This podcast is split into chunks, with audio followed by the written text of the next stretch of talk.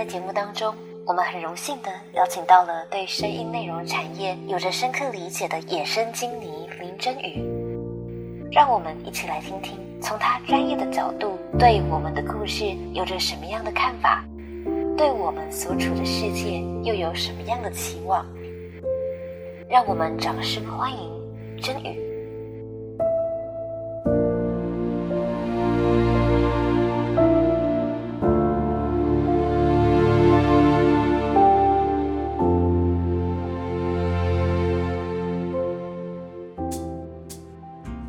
听众朋友，大家好，欢迎收听我们这个礼拜的金尼地下电台，我是盆栽。今天非常开心能够在节目中邀请到我的好朋友真宇来到我们地下电台。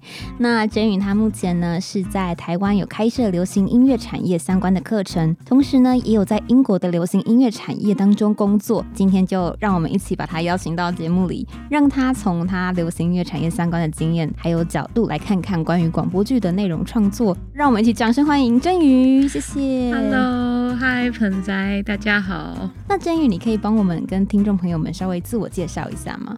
好啊，我是真宇，然后我在台大跟师大都有开设音乐产业相关的课程。嗯，然后我是在二零二零年才回来的，疫情爆发之前。那之前在英国生活、工作、念书快要十年，那直到现在都还是远距的为英国的一家音乐公司叫 Sound City 做工作。哦，其实我在这今天跟你进行这个访谈之前，我并没有知道的这么详细。好，了解。透过 Podcast 太多。不会啦，透过 Podcast 更加认识自己的朋友。好，那我们就开始我们今天的节目内容，这样子。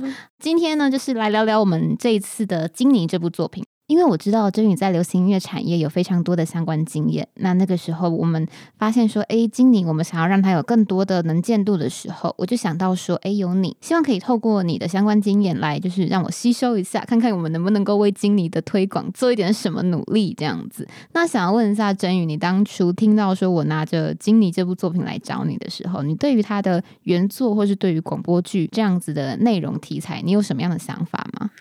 我觉得这个题材真的是很幸运，但是同时也我觉得让我们在台湾的人都会很有切身的感受吧。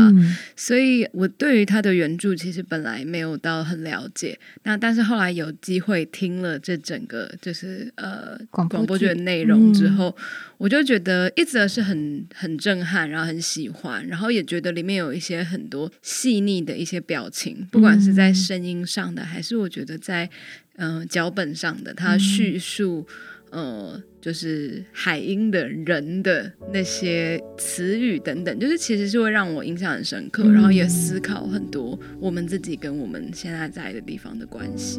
对啊，因为其实当时呢，我们的原作老师就是作者老师车车老师呢，他本身也是因为在台湾上一次的总统大选，他那时候希望能够呼吁大家就是出门投票，并且唤起大家对于台湾对于土地的关怀意识，所以在一个有点担心，然后很。充满了就是期许的状态下创作的这个故事。然后却没有想到，后来没有多久又爆发了香港的抗争事件，所以他后面陆陆续续又创作了更多短片，可能是在讲香港，也可能是在讲台湾，也可能可以 for 世界上任何一个在可能受到侵略或是有强权在隔壁的土地所需要面临的状况的那一种共感。所以我们刚好生在台湾，我觉得对于这样的作品的题材，我们是真的会很有感受的。对，对对对。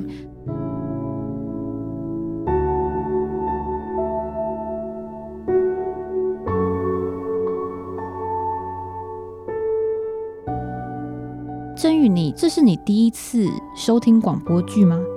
呃，应该算是我。很久很长一段时间以来，第一次真的很认真的收听广播剧。那但是因为我自己其实也是广电系毕业的背景，所以 呃那时候会有一些些呃学校的一些练习啊，然后还有一些制作上的参与。那因为我自己比较长时间以来，其实比较没有收听广播剧的习惯，但是在那个时候会因为学习的关系有一些接触。嗯，那但是我一直都很喜欢一部电影叫。那个心情直播不 NG 三股信息的，然后它其实它就是一个喜剧，它就是在讲一个现场广播剧它的制作的各种迷人跟有趣的地方，所以我我反而对于广播剧的印象有一些是从。电影式的电影的作品里面来。哦，我我我竟然没有看过这部电影。然后在与与此同时，库洛伊在帮我们录音，还疯狂的用他的匕首画脚，沉默。你可以讲话，其实 他要开麦了，开麦开麦。嗨，大家好。现 在我们老师有给我们看过这部电影啊？我没有啊，有吧？我跟你在同一堂课吗？是不同一堂，可是必修老师啊，那位张。谁？等一下，我们下播时候再说。可是我们不同届，你确定我们？对。可是因为我见的老师好像每年都会放的样子。我也是大学时候看的。我们是同一所学校吗？我 我是在正大，对，很近嘛，都是一些南区的人。OK，南区。我一听到直接叮一下。我我竟然没有哎，还是我翘课。好像也不是，没关系，我们下次约一起看。OK，很不错。不然等一下结束之后。好，OK，感谢，不好意思，好，谢谢顾洛伊。哦，那就是我我我其实没有看过那部电影，但是我觉得原来还有这样子认认识广播剧的方式，原来有这种电影，好，我我之后会去看的。所以其实你身为广播组，但对于广播剧的认知，可能还是停留在学生时代做作业跟老师上课播的这部电影。对，好像比较多停留在那个时候，就要需要上广播制作啊等等啊。但是呃，后来其实当然再大一点之后，可能会听 podcast。在英国的其实也有那个习惯，对对对对，对。但是我觉得可能是比较广泛的声音的产业，我有接触到环节。了解，其实。广播剧的确就是在各种，就是在整个声音内容产业当中，可能不是一个那么主流的类型。对我觉得可能是因为就声音内容产业来说，它不像歌曲的传唱度，或者是呃让大家入口的方式那么简单。那同时，它可能还会需要一些门槛，就是对于声音的想象能力啊，然后语种啊等等的问题。对，所以它其实的确是一个，我觉得我身边的同年龄人好像几乎很少会遇到本来就有在听广播剧的人。嗯，那也是因为这样，所以我们在制作《经理》这部作品的时候，也在想说，到底要怎么怎么样让原本已经喜欢听的广播剧的人喜欢之外，也能够接触到也许喜欢这个题材，或是没有接触过广播剧，但是听过之后或许会喜欢的朋友们，很希望能够把这部作品推广出去。对，那就刚好就是等一下我们后面可能会有问题，就是会想。要跟你请教这方面的建议，这样子没有请教一起讨论，好，没有问题。聊天，聊天，对。那然后想要问一下，那你听完了艳红的，我那时候好像只有给你到场六还场七，因为我们现在后面的后置还在制作当中。你目前已经听到的场次当中，你有印象特别深刻或特别喜欢的吗？我有几个环节印象特别深刻，但是我想要讲一开始，呃，我觉得开场因为是。哎，可以讲内容？可以啊，没有问题，没有问题。我们前面都放过了。对，就是就是是，我觉得是两个爱人，然后嗯嗯，其中就是呃，Z 老师嘛，他在叙述说他对于对方的一个想法，然后他说他觉得他是像一个金，然后说他很宽广啊等等。我然后我觉得那时候可能是因为刚开场，他真的就是有。抓到我的注意力，然后包含他的形容，他的文字里的那种想想象的空间，然后还有他的可能整个语气吧。我觉得他的声音的表演是会让我觉得很很投入的。那还有就是，我觉得那是一种很亲密的一种感觉，因为是两个人彼此之间那种恋人絮语的感觉。对，然后但是我觉得同时也可以感觉到那个声音好像就是也是蛮近的，就是跟听的人有一个。对，就是很，我觉得很很亲密的一个一个关系。就当然，他们两个是一一个层次亲密，但我觉得听众跟这个故事的关系，好像也在那个声音的表演里面有一种。就是我觉得很美的呈现哇！谢谢，身为制作团队的一员，我们真的 倍感荣幸。库洛伊在我对面拍他的胸口。对，那我觉得这个刚刚提听到你说，你觉得那个声音的表现非常的细腻，然后用字很优美，这些我觉得就是要归功于我们的作者老师，他的他美好的文字功力，以及我们的演员就是嘉奎老师，真的是非常细腻的演技。其实，呃，嘉奎老师的内容。我不太确定我们播出的顺序是不是还会再调整，但没有意外的话，家奎老师可能会在这集的之后播出。我们是有邀请到家奎老师来做 podcast 的，对。然后前面也有一集是做郭林老师，郭林老师是饰演艳红的声音演员，对。所以两位演员都有就是来到 podcast 当中，真是太荣幸了。嗯，就之后还有机会，之后可以听听看，跟自己来宾打广告，一定要听的，一定要。哦，那所以你会喜欢像这样子的开场？喜欢，非常喜欢。嗯，就是跟观众距离感很近的同时，也有角色，还有跟冷气的距离感也很近。对，好，大家忍耐一下，就是角色的距离感很近，跟跟那个听众的距离感都很近。对，嗯。然后后来就是他就是有人来敲门嘛，嗯，那段也会，我觉得在整个的制作上，包含他后面的一些音效啊、声音啊，还有那个距离感，嗯，我都觉得。就是也是很有切身感觉。我刚开始听的时候就非常紧张，我觉得我是蛮细腻，就情感上蛮容易被影响，被影响。然后我就听，突然之间就会非常紧张，我说怎么办？怎么办？要被抓走？要被抓走了？对啊，很害怕啊！我也是很喜欢那个那边，那是库洛伊做的嘛？那一场序场。对，续场我做的，哇，谢谢，谢谢，声音魔法师，拜拜。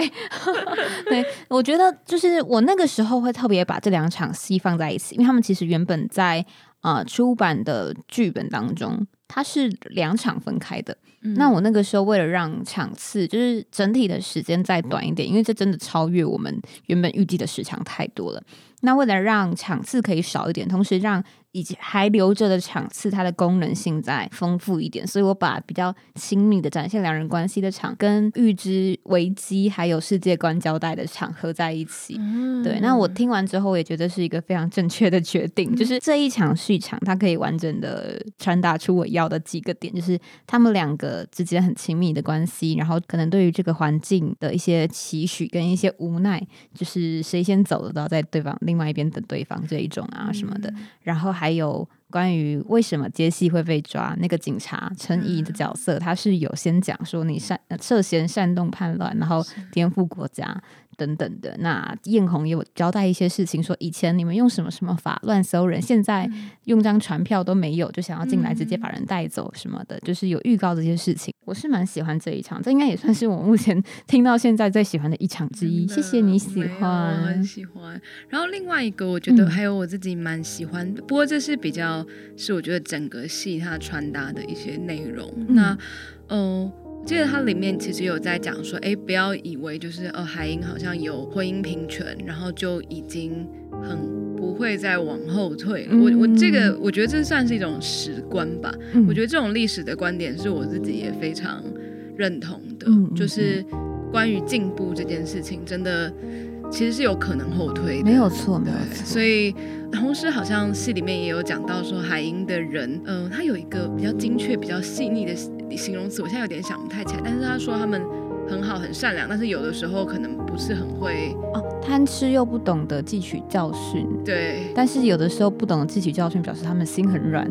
对对，心很软。对我记得那一段，然后我就在想说，好像真的有一点这样。嗯，然后我觉得那个一其实一个社会跟一群人，甚至不要讲一定是同一个国家或什么，我觉得其实需要有一点有那种反思的能力。嗯嗯，不然的话，我觉得很多一点点小小的进步，其实都有可能会倒退的。对，但这好像就是凡事都还蛮一体两面的。就是这群人，也许他们真的很善良，很容易原谅，或者很容易淡忘一些伤痛，也许可以让他们过得比较开心，但同时也会让危机比较接近。对，对，那这的确也是我觉得作者老师他本身对于这个社会的一些担心是跟观察，就是包含在这部作品当中。那很开心你有接收到这样子的感觉，有有很赞，谢谢。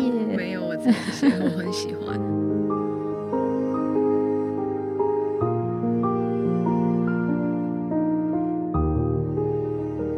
前面我们聊了很多关于艳红啊跟金妮的一些内容相关的事情，我们接下来想要来借用你的专业，我们想要来聊一些比较像产业观察的部分。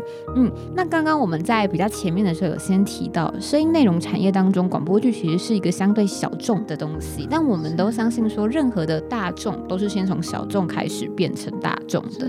对，所以像真宇以你的观察，你会看到一些可能比较呃新兴的乐团，他们后来慢慢的变红，或是一种新兴的曲风，慢慢的变成比较流行的曲风，就是像这样的过程，就是你觉得通常会有一个有一个什么样的模式可以参考吗？其实我有点不太确定，就是音乐的呃乐人或者是乐团的发展能不能够。跟呃声音的内容的产业的发展做一个比较，因为老实说，我认为虽然没有没有，就这并不是我的专业，但是今天来之前做了一点稍微的小小的调查，以及就是。在思考，我觉得声音内容产业可能比一组乐人，或甚至是一个团体、团团体，或者是呃乐种，还有更多的机会耶。因为我觉得它有好多的成长。然后呃，因为像我就稍微做了一下下那个英国那边的搜查，然后就发现，其实我并不是完全没有在接受。呃，声音产业。虽然我可能没有很认真的成为一个哎，就是一直都在听广播剧的人，可是像例如说 BBC，嗯，就是 BBC 它它有 BBC 新闻嘛，然后 BBC 还有不同的电视台啊，有的是 One Two Three Four，然后它不同的内容，但是其实它现在线上也有一个叫 BBC Sound。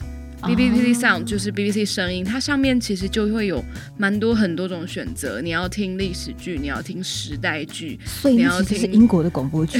对，然后但是同时它上面可能也有 Podcast，就讲书的，讲 relationship，讲就是各种的内容，生活内容。他有跟你讲它多长。那我在回想的时候，就是我曾经有任房东，因为我那时候跟房东住在一起，嗯，他就是一个回到家，他一定就会开。BBC Sound 的人哦，那呃，我觉得那那个声音跟人的关系，其实真的是一种很自然的一种陪伴。所以，因为我住在那里，所以其实我也蛮那时候其实也蛮常会听的。嗯嗯，但那个感觉是一个比较被动，因为是他开的。嗯，但是我觉得好像就是真的我。呃，它是一个很无所不在的一个陪伴吧。然后我觉得有蛮多的形式跟蛮多的内容跟色彩的。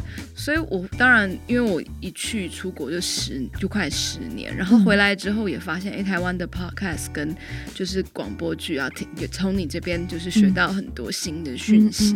就是我觉得其实应该是蛮多的可能性去发展。了解。我觉得你刚刚跟我说，就是你觉得其实像广播剧这样很有发展潜力的内。好像会比其他可能你说乐人更有机会。突然让我意识到一件事情，就是我们我一直觉得说要怎么样可以把广播剧推广出去，像音乐或是一些更流行或是更被大众普罗大众喜欢的东西一样可以被看见。但我突然意识到说，已经被很多人看见的，并不是就表示他们没有任何的困境了，他们可能也要面临就是产业发展到一定的成熟度之后会开始有饱和的状况，就跟 Podcast 现在有一点像了。其实，对，哦，对。嗯，然后不过，但是刚刚，呃，你说到就是音乐人的经营，我觉得现在确实是要怎么样，例如说在串流的平台上能够被听得到，嗯，其实是需要蛮多的一些新的知识的，嗯，那除非是当然已经本身名气什么已经就大到一个阶段，不然，其实我觉得在数位化的。时代里面的行销，因为每个人都可以上传他们的歌啊，对，所以就是能够被听到，通常还是需要做一些些的。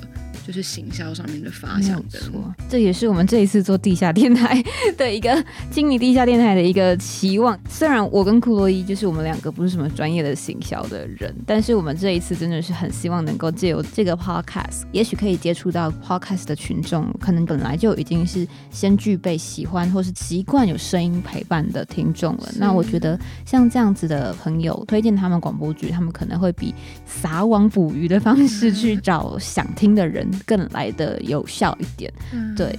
另外，同时我也觉得你刚刚说到，你虽然不是主动听，但是听久了好像也会习惯，就让我觉得声音的东西在感官里，我觉得有点像香水。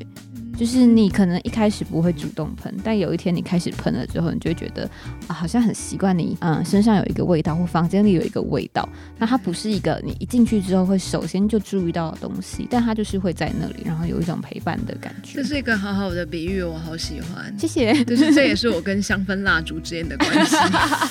香氛蜡香氛蜡烛内容产业。也打 打开了我的新的眼界，所以以后可能那也会是我跟广播剧的关系。了解，谢谢你。像广播剧这样的东西，它在英国已经开始有，像 BBC 自己都有一个频道，对，然后也许不是专门只放广播剧，但是的确是有蛮多人会开始去主动做收听。对对然后你也说，刚刚音乐现在大家因为串流平台的关系，所以大家其实上传自己的作品很简单。那我觉得这可能是不是就要开始去嗯去思考说，我们的不管是广播剧还是音乐，就是任何这种其实就是创意相关产业，当创作者接触到乐听众的方式变得简单，对。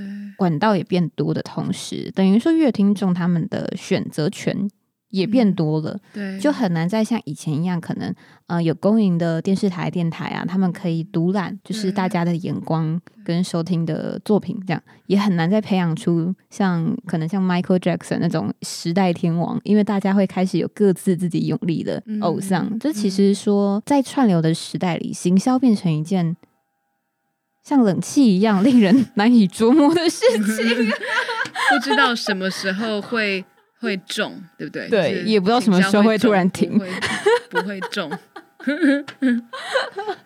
刚刚啊啊结束了，不好意思，希望不会影响到大家听感，好好笑哦。那刚刚嗯，我们刚刚聊的什么？又被嗯我打断了。们刚刚在聊呃，串流平对台，那串流平台的嗯现在新的数位的时代的行销，音乐嗯跟就是广播剧的产业有没有什么共同性啊，对对对，那我同时就是也必须要跟大家承认，然后这也是我之前跟真宇很认真讨论过的其中一个我们现在面临的困境，就是广播剧我们好像在台湾还找不到一个可以比较稳定的呃更新作品的串流平台。也许我们放在 YouTube 上，但 YouTube 的话，它的嗯，不管是可能防盗功能啊，或者是呃收听的品质，我们都不是能够那么的有把握，可以好好的呈现我们的作品。对，那如果有串流平台的话，不管是我们要做免费的播放，还是要做收费的收费的作品，都会更加的方便。但目前就是因为没有这个管道，所以导致我们可能在很多嗯，不管是在变现或是在经营的过程，都遇到了蛮多的困难的。对，嗯，那这个可能也是我们现在需要去嗯、呃想办法克服的部分。那最近其实台湾也开始有这这一两年来有听到有一些团队，他们也开始很认真的想要做，可能例如一个可以把广播剧上架的 App，不管你要上架收费的还是免费的都可以。对，那其实蛮希望说到时候如果假如真的能有一个像这样子的平台，也许可以把台湾整个广播剧的内容产业再推向新的一个等级。对，还蛮希望能够有这件事情发生的。对，其实我想要刚好回应一下盆栽，因为我们私底下其实有聊过，嗯。我在台湾最近就是很参与在里面的的一件事情，也是就是我们有一群志同道合的朋友，然后一起主要在美国跟台湾，嗯。那我之前在英国嘛，然后我们嗯设立了一个影音的的平台，然后嗯是可以。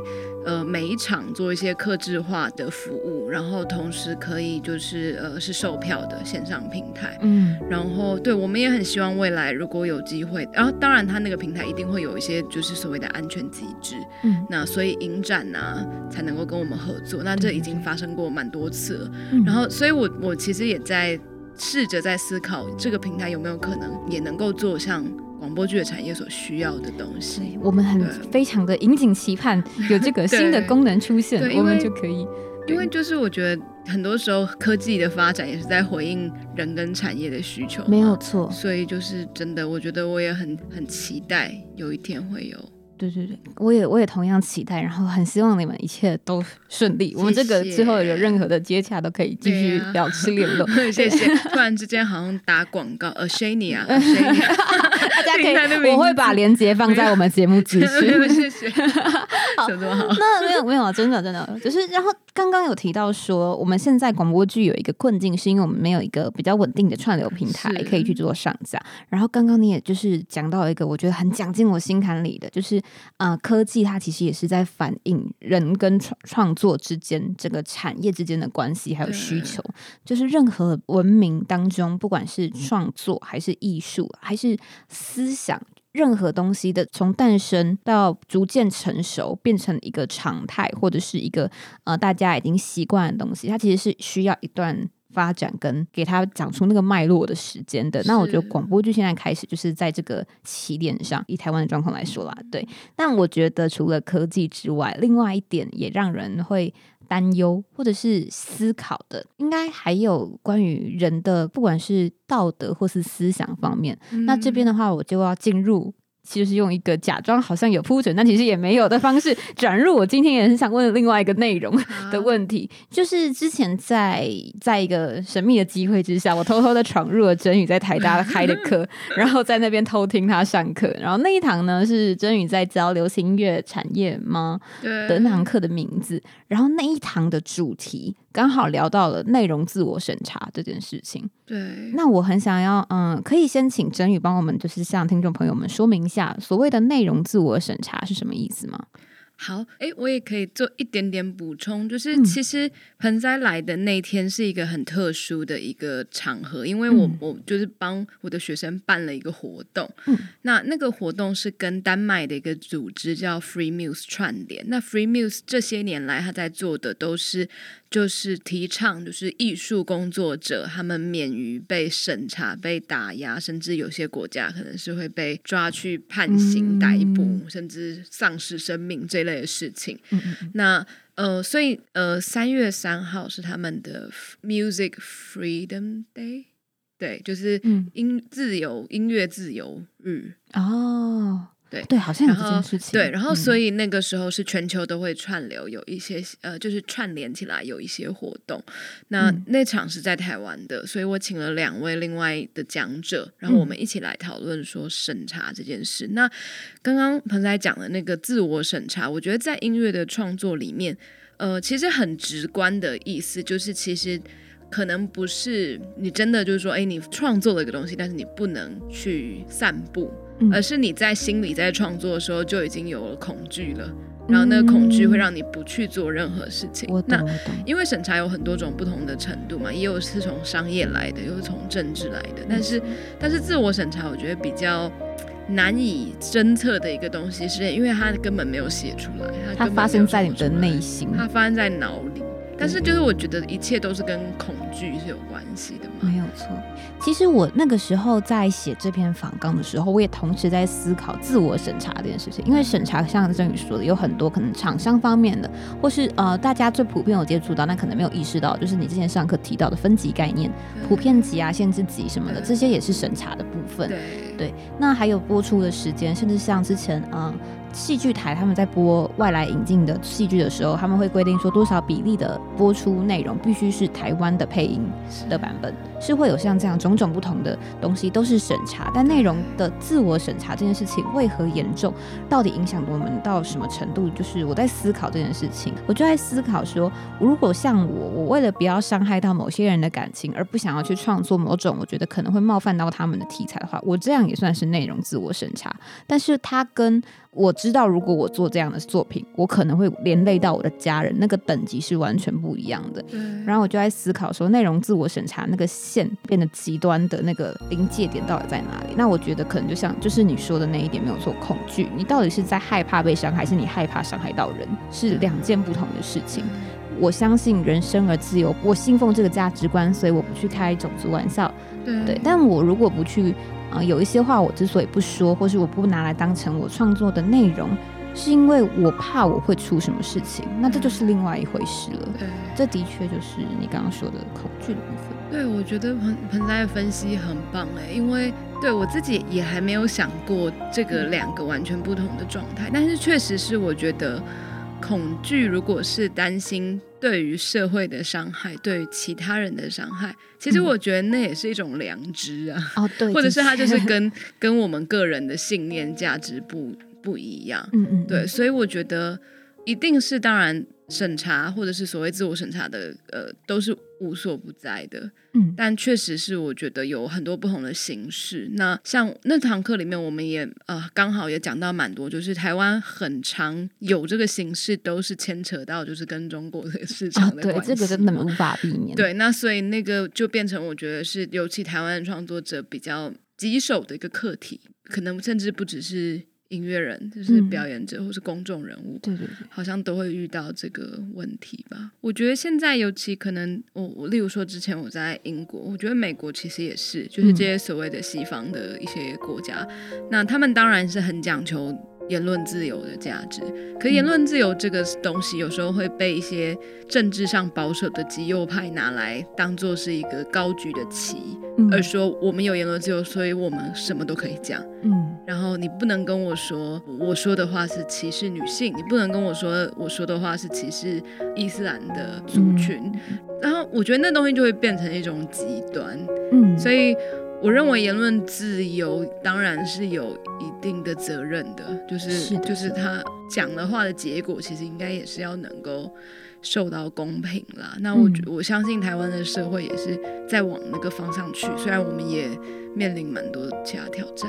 对。对，那我觉得可能就是像刚刚我们有前面有聊到，这可能会需要考验具有比较多话语权的人的良知，对，他的道德感，然后他会不会嗯、明白说自己说的话有可能会伤害到人？如果他是知道会伤害到人，还决定这么做，那他可能就得承担他伤害了人之后被他伤害的人的不谅解，他必须要承担这个责任。在一个言论自由的空间、一个国家里，它需要考验的不只是有话语权的人的道德感，同时还要考验的是乐听众他本身的思辨能力。对媒体试读的能力，没错，学校一定会教。我们真的有蛮大成长空间的，大家一起加油。嗯，所以其实言论自由是需要搭配群众的媒体试读，两者并进，它才能够被保护好，跟它被得当的运用。我们好忧国忧民，怎么办？今天这集突然变得很忧郁，但我们时间好像也快差不多。但是，哎，怎么会突然聊到后面这么难过？这是一个很很复杂的心情。审查，没错，聊到审查，心情一定不好。我们只能够希望事情往好的方向发展。那希望这一切就是大家可以一起努力，培养媒体视读的能力，培养对于审查这件事情如何抓那个尺度。嗯，对，还有关于我们有了这几个前提，保障我们的言论自由之后，那我们得以在比较丰富跟有那个宽广的空间去创作，创作出来的东西能不能够在一个健康的环境下，可能被推广、被支持，这就是一些虽然好像有点离题，但是希望是就是这一集的地下电台，我们透过经理，然后聊到内容产业的事情，再讨到自我审查，各种复杂的情绪融入在这一集里。好了，不知道这样大家听得开不开心，但我是聊得蛮开心的。我很开心，谢谢，你耶。也希望能够未来也知道一些听众的想法。好，谢谢。那假如大家有任何的感想的话，都欢迎到不管是 Apple Podcast 啊，或是任何你们找得到的平台的方式，都可以回复给我们。我看到的话，呃，我会贴给真宇。谢谢，谢好，谢谢真宇今天来到我们节目当中，谢也谢谢谢冷气的参与。他知道我们要结束了，赶快出来道别。好，也谢谢我们帮忙录音的库洛伊，谢谢谢谢，谢谢大家。好，那我们就这是我们的收播词，就是我们下一次空中再会，酷洛伊一起吗？好啊，那我们就谢谢大家的收听，我是盆栽，我是真鱼，我是库洛伊，我们下一次空中再会拜拜。